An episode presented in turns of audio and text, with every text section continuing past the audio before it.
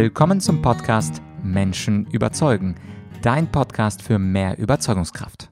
Mein Name ist Vladyachenko und heute habe ich einen ganz besonderen Gast, nämlich ein Urgestein der Speaker-Szene Hermann Scherer.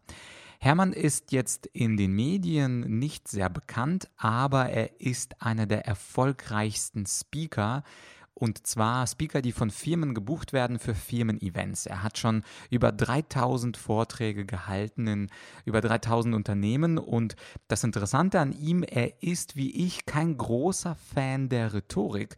Er ist nämlich mehr Fan des Überzeugens. Also eines der Zitate, was du gleich im Internet hörst, wird sein, wo Hermann sagt, ich kenne viele schlechte Rhetoriker, die sensationelle Vorträge halten. Und Rhetorik, also diese Werkzeuge, die spielen keine große Rolle. Und da äh, nimmt auch Hermann den Beispiel von Brian Tracy, ein sehr berühmter Business-Speaker und Trainer und Autor, der selber, naja, als Speaker, sage ich mal, Potenzial hat, da noch ein bisschen besser zu werden. Diese Folge ist voller Content. Das Interview selbst ist 30 Minuten, aber da sind alleine sieben wichtige Botschaften. Ich, ich sag dir mal ganz kurz als Preview, worum es gehen wird. Es wird um die Frage gehen, erstens, kann jeder Top-Speaker werden? Zweitens, um den Unterschied zwischen Fachvorträgen und Impulsvorträgen. Drittens, warum Storytelling bei Profirednern wie Hermann Scherer 90 Prozent ausmacht. Viertens, Fakten versus Emotionen, was das das Publikum wirklich mitnimmt. Fünftens, die Langeweile und Müdigkeit des Publikums als eine Chance zu begreifen. Und zwar warum jeder Redner, auch im Unternehmen, auch du, wenn du eine Präsentation von müden Menschen, Kollegen, Kunden hältst, warum das nichts Negatives, sondern eigentlich was Positives ist. Sechstens, warum Überzeugen wichtiger ist als Rhetorik. Und schließlich siebtens, ganz am Ende, warum du möglichst wenig Gestik und Inszenierung in deinem Vortrag benutzen sollst. Also, wie gesagt, meine absolute Empfehlung, dieses Interview von vorne bis hinten durchzuhören. Und zwar deswegen, weil Hermann Scherer eben ein sehr erfahrener, er würde nicht sagen Rhetoriker, sondern eben Speaker ist und von ihm kann man sehr, sehr viel lernen. Jetzt geht es also los mit dem Interview. Viel Spaß dabei und wir hören uns zum Schluss nochmal. Herzlich willkommen bei Menschen überzeugen. Heute zu Gast Hermann Scherer, ein Speaker-Urgestein der deutschen Szene. Ich darf ihn ganz kurz vorstellen. Hermann, äh, du hattest über 3000 Vortrag, Vorträge in über 3000 Unternehmen, hast äh, über 50 Bücher in 18 Sprachen übersetzt, einige davon äh, Bestseller. Du hast Firmen gegründet, die auf dem Markt dominiert haben. Du bist ein unglaublich erfolgreicher Speaker und ich freue mich, dass ich dich heute interviewen darf. Also da, danke für die netten Worte, insbesondere für das Urgestein. Ich bin die Tage schon als der Altvater aller Trainer bezeichnet worden. Ich merke bei jedem Podcast, dass ich ich glaube, von Podcast zu Podcast um 100 Jahre älter werde. Ja. Äh, es gibt ja dieses schöne Zitat noch aus der Antike. Zum Redner, ähm, zum Dichter wird man geboren, zum Redner wird man gemacht. Also, dass die Dichter irgendeine Naturbegabung haben müssen, damit sie äh, gute Gedichte mhm. schreiben. Und die Redner, die werden dann äh, tatsächlich gemacht, zum Beispiel durch Trainer wie Speaker-Trainer wie dich. Bist du einverstanden? Kann jeder aus deiner Sicht ein Top-Speaker werden? Äh, selbstverständlich, damit bin ich noch mehr als einverstanden.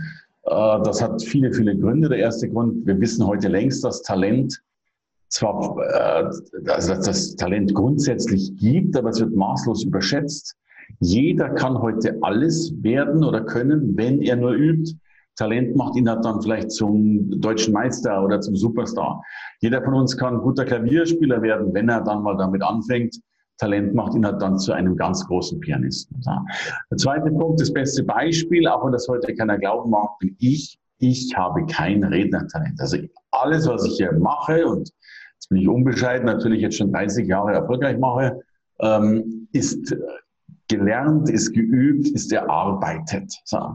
Und der dritte Punkt, natürlich kann das jeder, ähm, das erleben wir immer wieder, Du brauchst noch nicht mal eine Speaker-Schule dazu, sondern letztlich, also reden lernt man durch, hurra, jetzt kommt die ganz große Erkenntnis, durch Reden. So. Und wenn du dich hinstellst oder eben Vorträge hältst, dann, dann klappt das gut. Die Besonderheit eines Business Speakers, also eines Speakers, so wie ich es bin, der jeden Tag auf einer Bühne steht oder in meinem Fall vielleicht stand, ist schon die, dass du jeden Tag das Gleiche erzählst. Also äh, während ein Politiker vielleicht äh, da etwas anderes erzählt als dort, äh, ein klassischer Business Speaker ein Bühnenprogramm. Das ist, das ist wie ein, ein Schauspieler, also ein, ein, ein Schlagersänger, der einfach seine Lieder singt. Die werden mal ein bisschen variiert, aber, aber kaum. Und insofern ist es dann sogar noch leichter, weil du nur einmal eine gute Performance brauchst, aber noch nicht mal rhetorisch gut sein musst, um so hart auszudrücken. Mhm. Äh, macht, macht absolut Sinn. Und äh, in einem der Interviews hast du äh, einen schönen Satz gesagt. Du hast gesagt, dass die meisten Leute sich sehr über den Input Gedanken machen, also welchen Inhalt wollen sie vermitteln, aber die wenigsten machen sich Gedanken darüber, welche Emotionen wollen sie eigentlich wecken. Wie soll man sich denn fühlen als Zuschauer? Das vergessen die meisten. Und ich habe äh, deine Vorträge mal analysiert, die auf äh, YouTube ähm, natürlich viele von denen da sind, sind fantastisch. Die Frage ist, du hast ja sehr viele kleine Stories. Also du hast eine. Story von diesem toten Esel, du hast viele, viele andere kleine Geschichten, wo die Leute zuhören und, und gerne auch dazu lachen, ob du jetzt äh, die Frauen äh, Weitsicht und die Männer äh, Fokussicht äh, präsentierst oder, oder, oder. Diese ganzen Stories, die sehe ich in Standardpräsentationen nie. Würdest du also ganz klar empfehlen, so einen ganz normalen Menschen, ein ITler, der präsentiert, ein Jurist, der präsentiert, würdest du ihm empfehlen, 10% der Zeit nur für Storytelling zu investieren? Oder würdest du sagen, vielleicht sogar mehr Zeit in dieses Storytelling zu investieren? Ich wollte ja gerade schon äh, intervenieren. Ich hätte gesagt, äh, wie wärst du mit 90 Prozent? Ich wüsste gar nicht, was er sonst erzählen sollte. Aber la lass uns eine, eine Grenze ziehen, um was zu verdeutlichen. Äh, es gibt schon zwei Arten von, es gibt viele Arten, aber ich mache zwei Extrempositionen von Rednern. So. Ähm, und ich unterscheide zwischen Wissen und Gänsehaut. Mhm. Äh, du kannst Wissen vermitteln. Das machen in der Regel die Professoren, das machen Lehrer, das machen Fachvorträge. Und du kriegst um jetzt mal irgendeine Hausnummer zu nennen, vielleicht für so einen Vortrag gar nichts, 200 Euro, 500 Euro. Ein klassischer Professor kriegt für einen Vortrag an einer anderen Hochschule, wenn er jetzt nicht gerade eine Marke aus sich gemacht hat, irgendwo so ein Beitrag 300, 400, 500 Euro. Das ist doch eine Aneinanderreihung von Wissen. So. Meine Sparte ist Gänsehaut. So, ich will Emotionen verkaufen. Deswegen werden solche Vorträge auch nicht mit 500 Euro, sondern mit 10.000 Euro vergütet aber die sind eben ja durchaus mit 50 Prozent vom Inhalt gekattet. Also äh, die, die, den Hauptfehler, den Emotionsredner machen, wenn die am Anfang stehen, dass die versuchen, ah, das sage ich noch, auch noch eine gute Idee, sage ich auch noch, bringe ich auch noch ein, das muss ich unbedingt noch sagen. Mhm. Der Punkt ist nicht, wie viel du sagen willst und könntest und wie viel wichtig wäre, weil da kannst du gleich 20 Stunden reden mhm. Äh, und könntest eben auch einen Professor, ich meine, das ist hochrespektvoll, aber einen, einen wissenschaftlichen Mitarbeiter buchen, der für wenig Geld dir noch mehr Wissen bietet. Mein Job ist zu einem kleinen Teil die Wissensvermittlung, falls überhaupt, weil äh, wir, wir wissen eh schon alles. Also es gibt doch den schönen Spruch, wenn wir Menschen tun würden, was wir wissen würden, wären wir alle Milliardäre und hätten alle einen Sixpack. Jeder von uns weiß, wie ein Sixpack geht und jeder von uns weiß letztlich auch mehr Geld. So. Mein Job ist aber nicht Wissen zu vermitteln, mein Job ist Gefühle zu vermitteln. Nochmal das zum Aufstehen bringen, äh, mehr noch als überzeugen, wenn man so will, in, in die Handlung bringen und Co. Äh, und, und dafür wird so viel Geld bezahlt und es ist etwas anderes, als das zu tun. Darum würde ich sagen, okay, um deine Frage zu beantworten, ein ITler darf dann eben nur 30 Prozent Stories haben, könnte ich mir vorstellen. Ein Hermann Scherer, meine ich, darf und muss 90 äh, Prozent Stories haben, wobei jetzt immer die Frage ist, wie man Story jetzt eigentlich definiert. Aber so würde ich es mal stellen. Mhm. Absolut. Jetzt äh, habe ich auch als äh, Speaker die Erfahrung gemacht, je mehr das Publikum, äh, je größer das Publikum wird und je größer der Firmenname oder der Konzernname ist, desto höher sind wahrscheinlich auch die Erwartungen der Menschen. Und äh, viele, viele Menschen, wenn sie kritisch schauen und überlegen und sich nach dem Vortrag fragen, was habe ich denn eigentlich mitgenommen, der hat ja viel erzählt. Ich fand die Jokes auch gut und das, das bezieht sich, wie gesagt, nicht auf dich, nicht auf mich, sondern auf die gesamte Speakerbranche. Also siehst du da ein Problem, wenn wir Speaker uns in Richtung Geschichten und Begeisterung abdriften und dann die, ich sag mal, die rationalen Denker im Publikum sagen, ach, von dem, von dem, was hat er denn gesagt? Ich habe ja gar nichts gelernt. Also wie, wie siehst du diesen Spagat zwischen der Entertainment eines, ich sag mal, Mario Barth, der natürlich unglaubliche Jokes Jokes macht und die Leute begeistert durch seine Freundinnen-Geschichten und eines Speakers, der ähm, auch intellektuelle Leute begeistern muss? Also erstens glaube ich, dass es keinen Unterschied gibt zwischen einem größeren Firma und größerer Zuschauergruppe, weil Erwartungen haben die alle, auch eine kleine Firma und auch eine One-Man-Gruppe, wenn man so will. Die wollen alle eine Erwartung haben. Mir ist, mir ist das ein bisschen zu polarisierend, die Frage. Ich lasse Sie mich anders äh, antworten.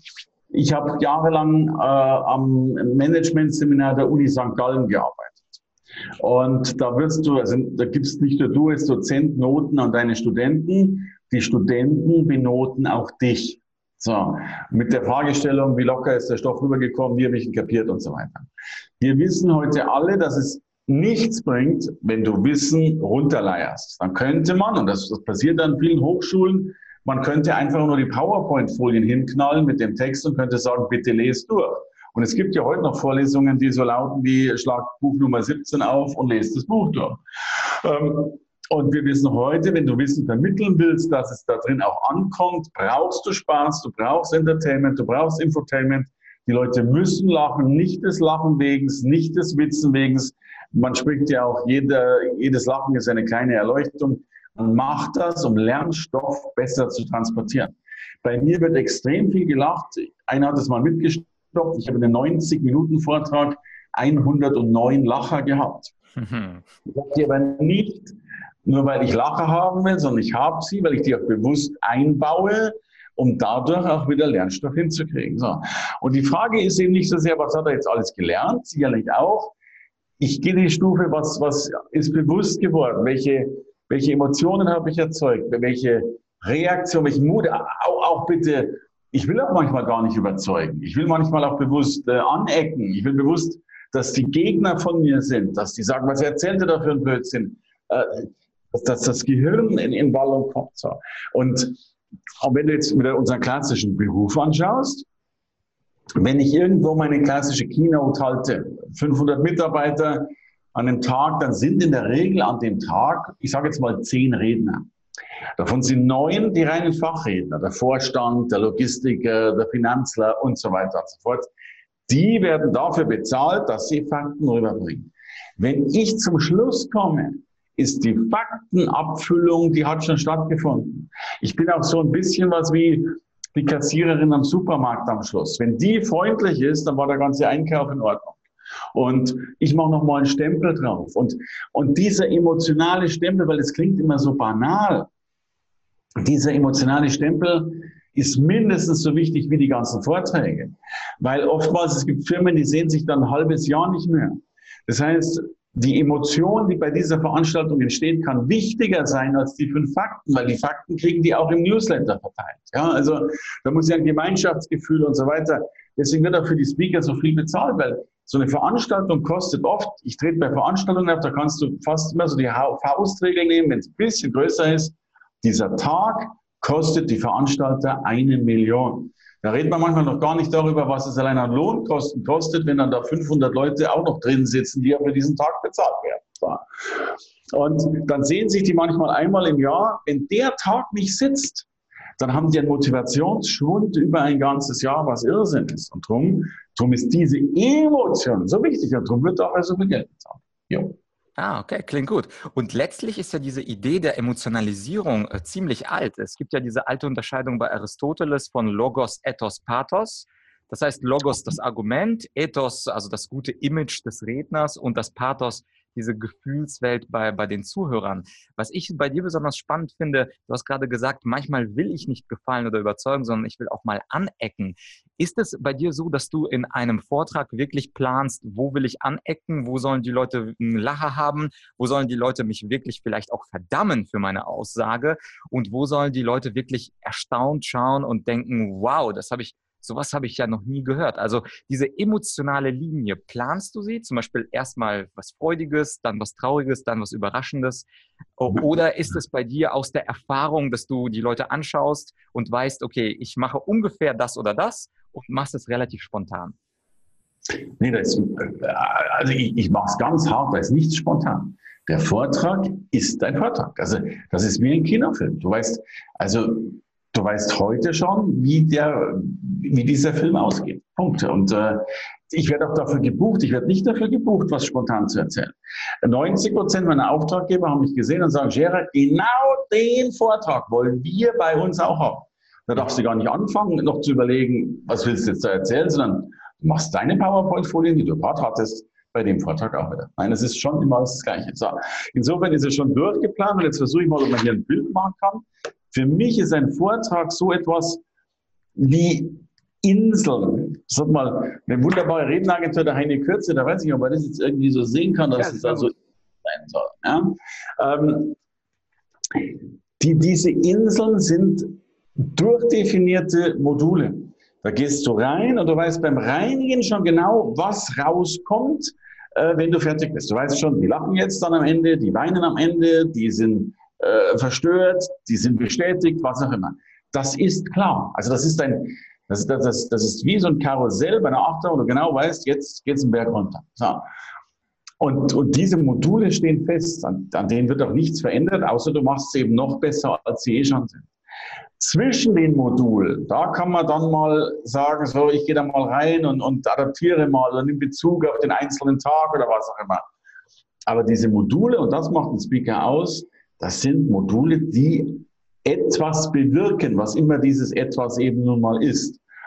Äh, und dafür werde ich gebucht. Und natürlich habe ich vielleicht 30 Module und je nach Analysegespräch, das kann dann schon sein, kommt es natürlich vor, dass ich dann mal die fünf Module, mal die nehme.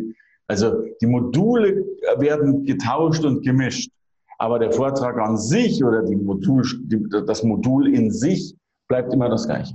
Mhm, verstehe. Und es gibt ja auch äh, berühmte Redner, zum Beispiel Tony Robbins, ist ja einer der erfolgreichsten Speaker in der Welt, kann man glaube ich gut sagen, mit seiner halben Milliarde Vermögen mittlerweile, die er angesammelt hat. Der ähm, sagt ja beispielsweise, dass er in einige Räume reinkommt, ob das jetzt 5000 sind, 10.000 bei ihm, ist egal. Und manchmal ist die Energie super hoch und er kann sofort anfangen zu arbeiten mit seinem Stoff. Und manchmal ist die Energie so weit runter bei den Menschen, dass er erstmal die, die Leute und durchschütteln muss, rhetorisch, damit die überhaupt in ein, wie er das Energy State, also in ein Energielevel ähm, kommen, wie, wo er überhaupt seinen Content in die, in die Köpfe vermitteln kann. Ist es bei dir auch so, dass du manchmal, bevor du äh, rein, also du gehst auf die Bühne, du siehst die Menschen und einige sind ja schon Standing Ovations, die kennen Scherer, super Speaker, ich freue mich seit drei Wochen auf, auf, auf den Talk und manchmal gibt es ja Unternehmen, die müssen da sein und die äh, sind vielleicht da und würden am liebsten äh, zu ihrer Ehefrau und einen Kaffee trinken. Also hast du auch so ein ich sag mal so ein Eventualmodul für Energie hochbringen? Oder sagst du einfach, nee, also mein erstes Modul zündet sowieso immer, egal ob die Leute mich mögen oder nicht?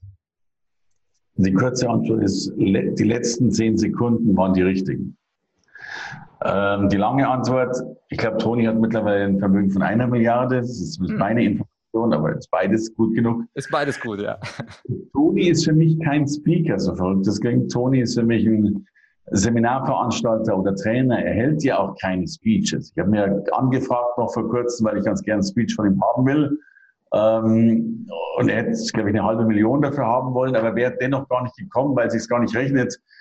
Also, das klingt jetzt wahnsinnig ultra arrogant, aber es rechnet sich eben nicht für jemanden, für eine halbe Million nach Deutschland zu fliegen, wenn er bei einem vergleichbaren Wochenende macht Toni manchmal, ich glaube, 70 Millionen an einem einzigen Wochenende, wenn er Gott drauf ist. Da ist halt eine halbe Million dann aber lassen wir das. So. Ähm, die, mein Business ist ja wirklich in der Regel eine Stunde zu reden, fast immer vor Firmen. Das heißt, die kennen mich alle gar nicht. Ich habe keine, man kennt mich in der Speaker-Szene. Ich bin ja ein vollkommen unbekanntes Blatt in, in, in der Business-Szene, wenn man so will, bei Mitarbeitern.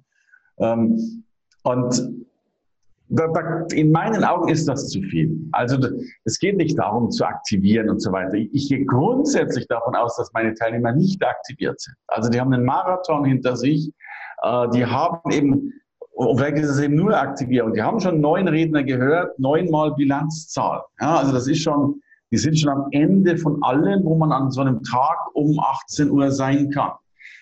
Deswegen, ja, natürlich, das ist mein Job. Also eben jetzt Stimmung, Energie, aber nicht aktivieren, das kommt nicht gut an mit, mit Hüpfen und Tanzen oder sowas, aber einfach jetzt mit so viel Witz, so viel Charme, so viel Betroffenheit, wir sagen Beteiligte zu Betroffenen machen, ist für mich einer der Hauptgründe zu überzeugen, äh, da so reinzugehen, dass die hoffentlich relativ gelangweilt drin sitzen mit ihrem iPhone und du dann aber auf der Bühne spürst, dass du es innerhalb von kürzester Zeit, am besten innerhalb von 20 Sekunden schaffst, dass die ihr Ding weglegen. Und wenn du das geschafft hast, äh, dann sind sie auf der Spur. So. Aber die Kunst liegt in meinen Augen darin, das rein über die Worte zu machen und nicht über, über State-Arbeit, äh, die, die ein Trainer durchaus machen kann.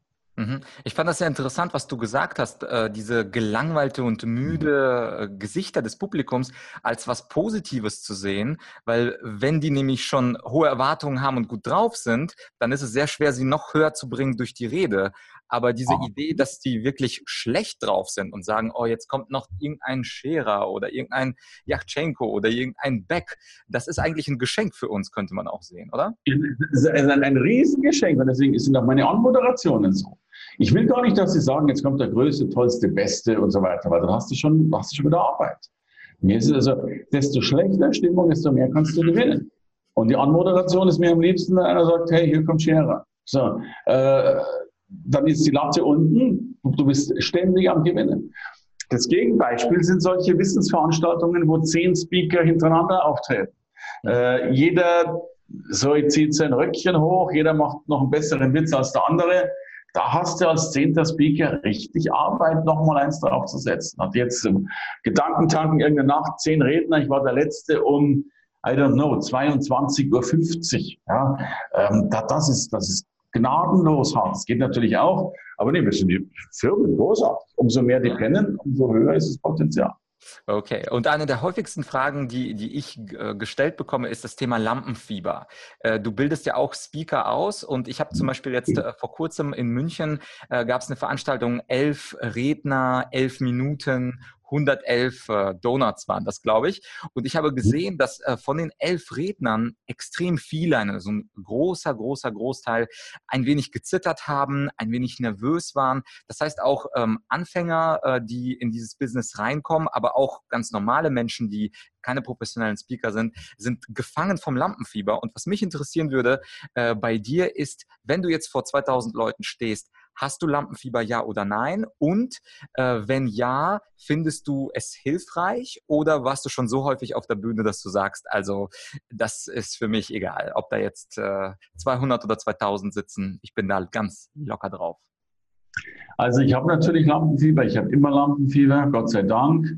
Äh, ich brauche das, um Leistung abzurufen. Ich hatte tatsächlich einmal keins äh, weil ich irgendwie, ich weiß schon gar nicht mehr, was es war, aber der Vortrag war auch schlecht. Also du brauchst ein, ein gewissen Grad an Lampenfieber, um eben diese Gesamtkörper-Mentalspannung zu haben. Darum bin ich dankbar, dass es da ist. Ohne Lampenfieber geht das nicht. So. Natürlich kann dich das Lampenfieber umbringen, kenne ich auch. Äh, und, und ich glaube, am Anfang, die ersten, in den ersten ein, zwei Jahre brauchst du viel Lampenfieber, um auch wirklich voll reinzukommen. Und dann kann es schon Sinn machen, aber das ist jetzt ein sehr gefährliches Spiel. Ich, ich bin natürlich auch jetzt ultra routiniert und auch ein bisschen abgerotzt. Also ich, ich kann natürlich auch so ein bisschen sagen, kriegen wir schon irgendwie hin. Wenn man das als positive Souveränität nimmt, diesen Mut, dass du eben auch mal nicht gefallen musst, ja, also diese, diese Arroganz, die dir natürlich auch hilft, äh, dem Publikum mal Schmerzen zuzufügen, was ein wunderbarer Weg ist. Denn ein Mittel der Überzeugung, es sind nicht die Fakten, sondern es ist die Bedeutung der Fakten. Die Fakten sind relativ schnell erklärt, was die Fakten bedeuten. Damit kannst du Schmerzen verursachen. Wir leben durch den Schmerz. So. Und insofern, wenn du dieses Spiel dann kannst, einerseits Lampenfieber zu haben, andererseits in Teilen eine so ist mir doch egal Haltung zu haben, dann ist das großartig. Ich kenne allerdings auch viele, die fangen mit der ist der mir doch egal Haltung an und dann wird es ganz gefährlich. Hm. Verstehe. Und äh, was, was auch interessant ist, wenn du diese Speaker Slams veranstaltest. Also ich selber mhm. bin zehn Jahre lang äh, auch ein Debattierer gewesen. Das heißt, ich bin auf Debattierwettbewerbe gefahren. Es gibt äh, diese Debattierclubs. Es gibt dann große Veranstaltungen wie Deutsche Meisterschaften, Europameisterschaften, Weltmeisterschaften. Und da äh, bei uns heißt das System British Parliamentary System. Und bei uns geht es hauptsächlich um Argumente. Das heißt also, wenn ich ins Finale der Europameisterschaft kommen möchte, brauche ich die besseren Argumente Argumente als das gegnerische Team. Wenn du jetzt bei der Jury und vielleicht hört der eine oder andere zu, der sagt, ich möchte so eine Speaker-Ausbildung haben, mich interessiert es, äh, wirklich gut zu werden. Was ist, du sitzt ja sicherlich auch in der Jury, was sind deine Kriterien? Ähm, zum Beispiel ein, zwei Kriterien, wenn du mehrere Speaker äh, siehst und dann am Ende einen Gewinner kürst von den Nachwuchsrednern. Also erstmal, ich kenne diesen Debattierclub oder, oder die Vereinigung gut. Ich habe jetzt mit einer, ich weiß nicht, was, Vize-Deutsche Meisterin, Vize-Europameisterin beim Essen gewesen, irgendwo in der Firma. Ähm, das war schon ganz spannend. Ist für mich ein bisschen anderes Feld, weil es ja wirklich auch um Argumente geht. Das hat für mich relativ viel damit zu tun, wenn du das spontan machen musst, bräuchtest du einen Google im Kopf, weil du dann natürlich neue Argumente googeln kannst. Ja, also das, das ist ja etwas, was du immer wieder auch neu eingehst. Ne? Unser Job ist ja, wie schon gesagt, mehr oder weniger das Gleiche. Ich sitze nicht in der Jury, weil ich das bewusst, ich liebe meine Teilnehmer über alles und ich gönne jedem den Goldpreis. Und darum bin ich nicht in der Jury, weil ich nicht den einen von dem anderen bevorzugen will. Aber ich habe natürlich immer noch genug Leute in der Jury. So. Und diese Frage kriegen wir immer wieder gestellt auf die Jurypartner, welchen Kriterien und so weiter und so fort. Und das ist bei mir verboten. Das heißt natürlich, wenn einer eine Checkliste haben will, dann drückt man dem irgendeine lächerliche Checkliste aus dem Internet aus und haben auch selbst irgendwo zehn Stück. Aber die Frage ist so banal wie irgendwas. Die Frage lautet, ist der Vortrag gut? Hat er mich mitgenommen? Was, was, und ich mache dann, manchmal besteht die Jury dann doch auf solche Checklisten. Und dann gebe ich die denen, das ist ja alles drauf, Mimik, Körpersprache und, und you name it. Ja? Die, die Liste können wir uns alle gemeinsam gut vorstellen. Und das Interessante ist aber, dass die Listengewinner nicht die Vortragsgewinner sind. Weil ich kenne zu viele Menschen, die haben eine schlechte Körpersprache und sind dennoch Gewinner. Die haben eine schlechte Aussprache, sind dennoch Gewinner. Die haben eine schlechte Stimme und so weiter. Das ist, also ich, ich, ich bin ein, ein deswegen finde ich ein Thema Überzeugen so gut weil mir das viel wichtiger ist als Rhetorik und all diese Dinge. Ich kenne unheimlich viele schlechte Rhetoriker, die sensationelle Vorträge halten. Und letztlich kommt es doch darauf an, dass du sagst, wow! Und all diese Werkzeuge, ob die gut und richtig eingesetzt sind, spielt dann keine Rolle. Weißt du, ich, ich habe ich hab Handicapped auf der Bühne, ich habe äh, ich habe alle möglichen Menschen auf der Bühne, die vieles nicht können. Letzten Speaker Slam, Janis McDavid, ein junger Mann ohne Arme, ohne Beine auf die Welt gekommen. Der kann eh schon 80 Prozent dessen, was wir einsetzen können, schon nicht mehr einsetzen. Und, ähm, und dennoch großartig. Also wir, wir, wir verinstrumentieren uns so sehr. In Amerika gibt es diesen Witz, und ich will den sehr respektvoll sagen, Brian Tracy ist ja einer der großen ja, Business- ja den Mann so wie den. Also für mich ist Tony der große Veranstalter von emotionalen Veranstaltungen. Und Brian Tracy ist der, der Big Redner, mit dem war ich jetzt vor kurzem auf der Bühne, dann, also mit seinem Sohn dann, er war krank, dann ist der Sohn gekommen. Und in Amerika gibt es den schönen Spruch, wo einer sagt, hey, ich würde ganz gern Redner werden wollen, aber ich kann nicht reden. Dann sagt der Gegenüber, kein Problem, Brian Tracy hat es doch auch schon geschafft. Ja?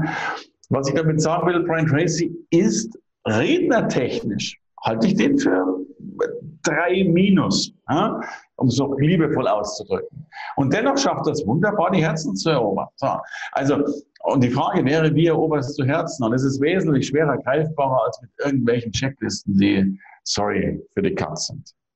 Absolut, absolut. Und äh, das, das Spannende ist ja auch, wenn man sich die TED Talks anguckt. Also das, der populärste TED Talk ist ja von Ken Robinson, How School Kills Creativity, also wie die Schule Kreativität tötet. Und wenn man sich diesen TED Talk anguckt, sieht man, dass dieser Mann, also er ist äh, teilweise gelähmt, er steht da ein bisschen schief auf der Bühne, er bewegt sich nicht. Also er hat keine klassische Rhetorik, so wie der, der Rhetoriktrainer sagt, nutz die Bühne aus, guck alle Leute an, beweg deine Hände, sei offen in der Körpersprache. Sprache. Das alles ist für, für ihn, für die Katz und trotzdem hat er 50 Millionen Klicks auf, auf YouTube und beim TED Talk. Und ähm, insofern, wenn ich dich richtig verstehe, äh, würdest du auch sagen, vergiss die Rhetorik und beginne zu überzeugen. Right. Passt doch gut zu dir. Passt, passt sehr gut, ja.